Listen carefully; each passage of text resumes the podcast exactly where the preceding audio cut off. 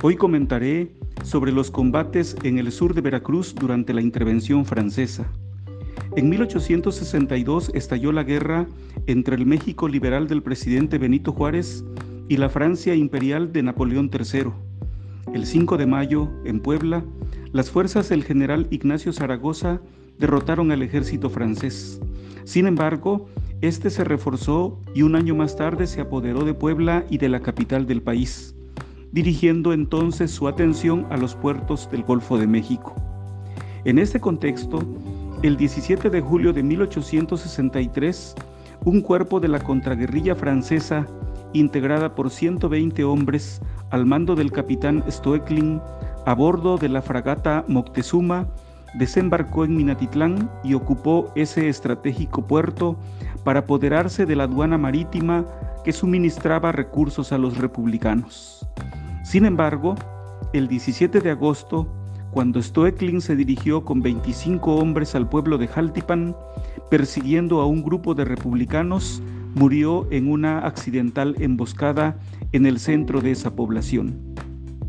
La contraguerrilla francesa se refugió en Minatitlán y a mediados del mes de octubre arribó un oficial del regimiento extranjero, el capitán Dubosc, con 200 hombres de infantería.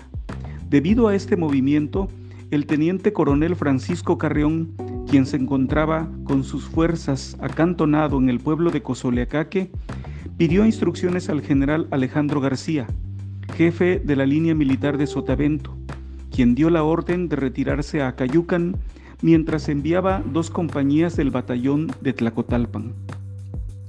La marcha fue decidida para el domingo 18 de octubre, pero a las 6 de la mañana de ese día los nativos de Cozoleacaque se percataron del movimiento de los intervencionistas.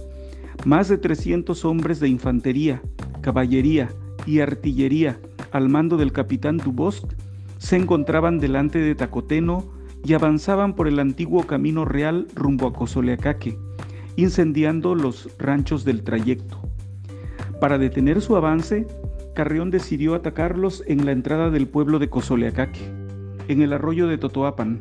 En ese lugar, después de tres horas de nutrido fuego, las tropas republicanas bajo su mando, apoyadas por las fuerzas nativas de Martín Lancero, derrotaron a los intervencionistas que retrocedieron hasta Minatitlán.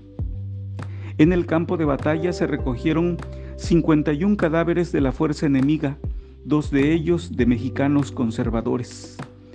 A pesar de este triunfo de las armas nacionales, no fue posible la recuperación de Minatitlán por haberse agotado las municiones. Las fuerzas republicanas enfrentaron a los intervencionistas en el llano de Tacoteno el 5 de marzo de 1864 y en la barra del río Coatzacoalcos el día 19 de marzo, logrando finalmente la recuperación de Minatitlán el 22 de marzo de 1864. Muchas gracias por su atención.